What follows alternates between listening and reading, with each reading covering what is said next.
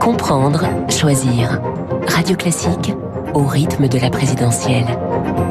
Esprit libre avec Renaud Blanc. Il est 8h42 sur Radio Classique, Esprit Libre avec Franz Olivier Gisbert. Bonjour Franz. Bonjour. Des tentatives de rapprochement entre Yannick Jadot et Christiane Taubérin, c'était à la fin de la semaine dernière, début de cette semaine, des tentatives qui ont fait pchit, comme aurait dit un ancien président de la République. Vous aviez envie de commencer par euh, la gauche ce matin. C'est de la politique, mais aussi, aussi un petit peu de business, je crois, non? Oui, oui, bah...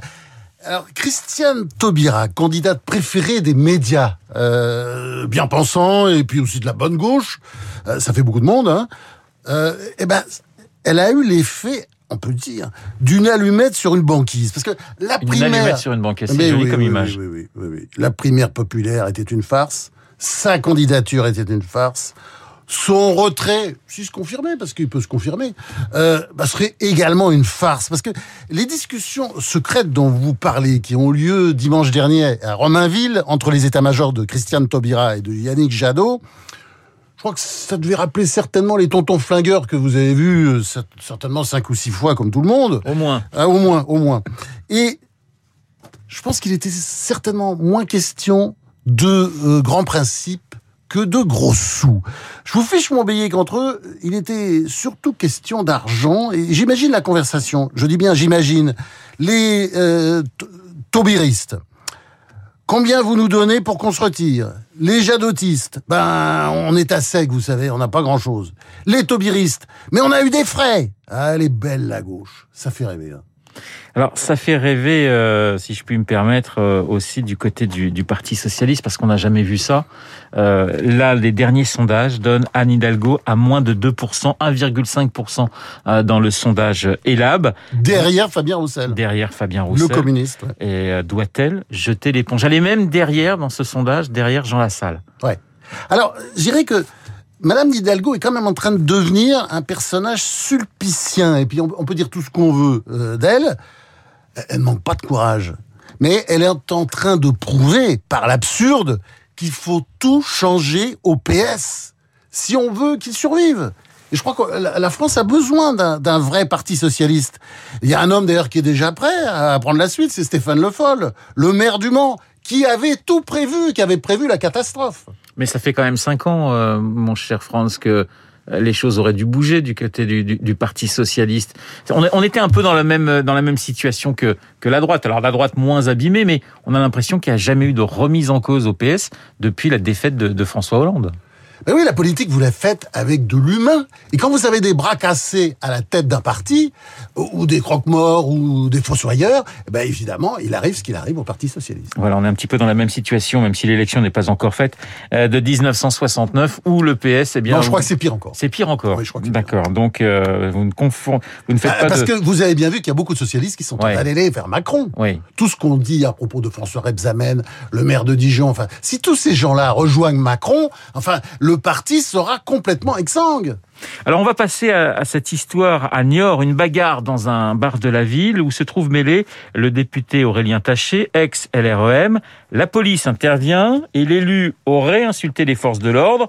Alors je sais que vous êtes très énervé, alors respirez un bon coup Franz et expliquez-nous pourquoi Alors- cet énervement. Alors les faits. Donc la nuit dernière, vous l'avez dit, euh, Aurélien Taché, député du Val d'Oise, est agressé dans un bar de Niort où, où il, Il est se présenter parce qu'il oui, pense qu'il va peut-être changer de crèmerie. Bon, une fois de plus. Alors les policiers de la brigade anticriminalité, euh, la BAC, euh, arrivent euh, sur place pour voir. Ils observent que le parlementaire a des taches de sang sur la chemise. Et que se passe-t-il? Taché insulte les policiers. Il les traite de baqueux de merde. C'est, paraît-il, l'insulte la plus sympa qu'il a proférée à leur rencontre. Quel commentaire peut inspirer le comportement de ce monsieur Taché Euh, il- a été victime d'un réflexe conditionné et comme tous les chiens de Pavlov, vous savez du nom du célèbre physiologiste russe qui, en 1889, avait découvert euh, le- les réflexes euh, salivaires des toutous. Le même phénomène a été d'ailleurs répertorié aussi chez la blatte. Et puis, il y a Aurélien Taché. Même quand les policiers viennent, viennent le tirer euh, d'un mauvais coup, ou d'une mauvaise affaire, c'était apparemment le cas, eh ben, il les couvre d'un jury n'y peut rien, c'est un réflexe conditionné. regardons maintenant qui est ce monsieur Taché. Alors, son avocate parle de choc psychologique pour expliquer les, les mots qu'il aurait eu envers euh, les policiers. Ben oui, bien sûr. On pourra parler aussi de bouffée délirante ou de je ne sais quoi. Mais en tout cas, bref, c'est un réflexe wokiste. D'ailleurs, il est wokiste, écologiste. Expliquez-moi ça. Et oui, écologiste après avoir été socialiste puis euh, macroniste. Ah, il, il, a souvent changé de crèmerie. Eh bien, euh, c'est aujourd'hui l'un des hommes forts de la campagne de Yannick Jadot. Aurélien Taché est l'incarnation de ce courant. Donc, je disais woke, indigéniste, islamo-gauchiste qui est en train de conduire la gauche dans le mur. Euh, un, un, courant qui déteste la police et qui manifestait il y a encore peu d'ailleurs contre les violences policières alors que des policiers ou des gendarmes étaient en train de se faire tuer. Je sais que euh, les députés sont la République. Hein, comme disait euh, Jean-Luc Jean Mélenchon. Voilà. Mais elle devrait de temps en temps réprimander les malotrus comme ce monsieur Taché, qui est indigne de sa fonction. Alors une autre histoire qui vous met euh, en rogne, cette histoire de, de statue de la Vierge du côté de l'île de Ré, du côté de la flotte en Ré. Une association de défense de la laïcité demande euh, que cette statue de la Vierge Marie eh bien, soit enlevée purement et simplement. Bah, Tartuffe avait dit « Cachez ce sein que je ne saurais voir ». S-E-I-N. Le tribunal administratif a, repris la formule de Tartuffe, mais en changeant l'orthographe, caché ce Saint S-A-I-N-T que je ne saurais voir. Parce que cette affaire, elle commence en fait au Sable d'Olonne. Hein. À la demande des libres penseurs de Vendée, le tribunal administratif de Nantes a décidé qu'il fallait mettre euh, à bas la statue de l'archange Saint-Michel au Sable d'Olonne, qui se trouve donc euh, place Saint-Michel, devant l'église Saint-Michel, pas loin de la gare Saint-Michel. Vous verrez bientôt, vous aurez des soi-disant laïcs pour demander de débaptiser les noms de places, de rues, d'églises, de gares, etc. Bon, voilà maintenant donc après cette victoire qui n'est pas encore euh, aboutie euh, des euh, libres penseurs de Vendée, ben voilà maintenant que les libres penseurs de Charente-Maritime réclament le déboulonnage de la statue de la Vierge sur l'île de Ré. Ben oui, elle est là depuis longtemps, mais elle fait tâche, comme dirait l'autre. Érigée en 1945 en l'honneur des jeunes soldats revenus de la guerre, elle a plus sa place, allez, oust, du balai, décision du tribunal le 3 mars. Alors, au temps du wokisme roi, je crois que déboulonneur est un métier d'avenir. Hein, il faudra y songer. Ouais, ouais, bien sûr. Et je vous propose, euh, pour ma part, que l'on commence par déboulonner la bêtise. Mais ça ferait peut-être beaucoup trop de travail. On va pas se cacher derrière le petit doigt, hein, oui. parce que euh, alors que l'Église de France est un, en déclin avancé, je crois qu'il s'agit pour beaucoup de ces associations prétendument laïques d'envoyer des signaux à l'islam qui, pour l'instant, n'en demande pas tant. Et, et, vous, qui êtes un vrai Marseillais, Renaud, vous connaissez la plage du prophète Oui. La légende dit qu'elle s'appelle ainsi, non pas à cause de Mahomet, mais euh, d'un bateau qui s'appelait le prophète. Mais bon, il faisait la navette entre la France, l'Algérie et la Tunisie, si vous voyez ce que je veux dire. Voilà, vous verrez un jour, il y aura des tarés pour demander de la débaptiser. Et puis on ira sûrement manifester ensemble bah pour oui. qu'elle garde son nom, Et la ira- plage du prophète. Et on ira planter un cierge euh, du côté de la bonne mère. On va passer un, un, chi- un chiffre avec vous, euh, Franz-Olivier Gisbert, ce chiffre de 84 euh, milliards d'euros. C'est le déficit commercial. Vous aviez envie d'en dire un mot. Oui, parce qu'on n'en a pas parlé beaucoup, euh, pas assez, et en tout cas pas dans la campagne.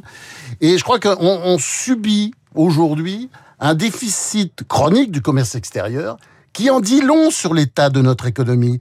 80 milliards l'an dernier, alors qu'en Allemagne, euh, toujours en excédent, en, en- recul certes, mais enfin, un excédent qui s'élève à 173 milliards. Hein Je pense qu'il il- il- il faudra quand même s'intéresser à ce sujet euh, dans les prochains mois. Oui, avec la campagne, mais on n'a pas le Ben non, après, après il y a du boulot. Après, il y a du boulot. Il y a du boulot. Parce que ça pourra pas continuer éternellement comme ça. Je crois que c'est ce qu'il faut dire. On va parler de ce voyage, ce voyage, ce déplacement d'Emmanuel Macron euh, à Moscou, à Kiev et puis euh, à Berlin d'ailleurs. Quelle est l'image que vous en, vous en retenez, euh, Franz? Bah, je dirais d'abord, l'image, c'est ce face-à-face entre Macron et Poutine, chacun en bout de table, une table qui fait qu'on voit quoi Quatre euh, 1000 mètres. mètres Ouais, quatre 1000 mètres Oh non, plus que ça. Ah non, non, pas 4 mètres. Ah ouais, c'est ce qu'on non, nous non, dit, non, mais 4 c'est mètres. un truc de fou, quoi. Ouais. C'est un truc de fou. Je crois que Poutine, il humilie. il humilie parce qu'il est le maître du jeu et que l'Europe peut peu, je crois que c'est ça le fond de l'histoire. Et on a le sentiment, en ce moment en tout cas, d'être dans le désert des Tartares. Vous savez, le, très beau livre de Dino Dusati. Euh, on attend, on attend, on attend, on attend. On est des spectateurs, euh, des spectateurs engagés, mais spectateurs. Mais il fallait y aller il a eu raison. Bah oui, évidemment, évidemment, mais évidemment, évidemment, mais mais il, n'a pas d'âme. Euh, les armes, elles sont du côté de Poutine. 150 000 soldats, bientôt massés sur la frontière ukrainienne. Alors c'est vrai qu'il y en a 150 000 de l'autre côté, chez les Ukrainiens, mais c'est tout, c'est tout. Et nous, on en voit quelques centaines par-ci, euh, ou quelques milliers par-là, mais évidemment, euh, les armes, elles sont du côté de Poutine. Comment vous la sentez justement cette euh, la suite de cette euh, de ce conflit? Vous pensez qu'on peut vraiment basculer dans une désescalade ou il est beaucoup trop tôt pour le dire?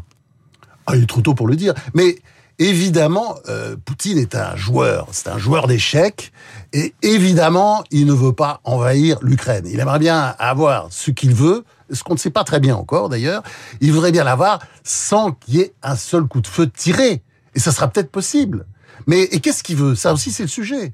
Est-ce qu'il veut une espèce de reconnaissance globale euh, de, de, de, de, ce qu'il a fait en Crimée, quand il a annexé la Crimée, comme ça, sans personne ne proteste vraiment d'ailleurs en 2014 ou euh, est-ce qu'il veut aussi un bout euh, du, de, l'Ukraine? Enfin, c'est vrai que l'Ukraine orientale, c'est pas forcément très excitant. D'ailleurs, les Russes n'y ont pas fait du très bon travail depuis qu'ils y sont, mais peut-être qu'il veut aussi annexer ça. Est-ce qu'il veut aussi Kiev? Là, à ce moment-là, on dira, il y aura ce sera un bain de sang, chacun le sait. Oui. Il y a juste, et on, va parler d'amnistie, mais euh, en, quelques secondes, ce rapprochement entre la Chine et, la Russie, on en parle beaucoup, on en parle avec Pascal Boniface. Aujourd'hui, on en a parlé avec Dominique Moisy euh, cette semaine. C'est quelque chose qui vous inquiète ou c'est, j'allais presque dire, dans l'ordre des choses? Il est dans l'ordre des choses, bien entendu, puisque euh, la Chine progresse. Évidemment, elle, est, elle va sans doute passer devant euh, les États-Unis dans les cinq prochaines années sur le plan économique. Elle a pour objectif d'être la première puissance militaire avant 2050. Hein, et c'est tout à fait dans ses possibilités. Et ben, et puis elle nous est alliance. C'est tout à fait normal. D'autant plus, c'est d'autant plus facile que euh, par rapport à la Russie, je pense pas que les États-Unis aient eu une politique très intelligente ces dernières années.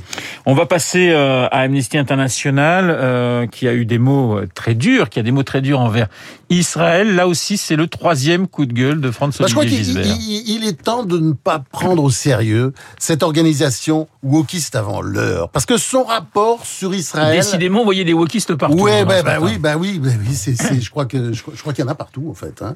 parce que le, le rapport d'Amnesty International sur Israël est proprement abject quand il dit qu'Israël est un État d'apartheid, ce qui n'est pas le cas. Même s'il faut pas nier, bien entendu, il y a des problèmes entre les communautés, des gros problèmes, d'immenses problèmes entre les communautés juives et arabes. La haine et l'idéologie aveuglent tellement Amnesty International que euh, l'organisation n'a pas remarqué que les 20% d'Arabes sont représentés dans les assemblées, y compris au gouvernement. Il y a un ministre arabe d'ailleurs qui a protesté, qui a dit ben non, ce n'est pas un régime d'apartheid en Israël, parce qu'il y a des ministres arabes en Israël et, et, et les minorités, ils sont quand même mieux traités que les chrétiens au Pakistan ou les Kurdes en Turquie. Ce que n'a pas remarqué, bien sûr, Amnesty International, parce que ces gens-là ont l'indignation sélective. Alors quand ils font la quête dans la rue, hein, souvenez-vous-en. Eh bien, je vais essayer de m'en souvenir. Merci Franz, Franz Olivier Gisbert, euh, dans une forme olympique, hein, c'est le cas de dire avec les Jeux Olympiques d'hiver en ce moment, et ces coups de gueule légendaires que vous retrouverez. Merci. jeudi prochain. À jeudi prochain. À la même heure, il est 8 heures oui, on mangera du wokiste aussi. Eh bien, hein, écoutez, je ne sais pas, vous me, vous m'emmènerez, vous m'emmènerez le menu, et puis, maintenant, si on peut changer du wokiste, parce que trop de wokiste, et puis au bout d'un moment, c'est, voilà, ça passe moins bien. Mais je vous fais confiance pour, pour nous trouver, eh bien, un menu avec une saveur toute particulière comme vous en avez euh, le talent tous les jeudis, 8h56. Dans un instant, nous allons retrouver Lucille Bréau pour le journal et pour la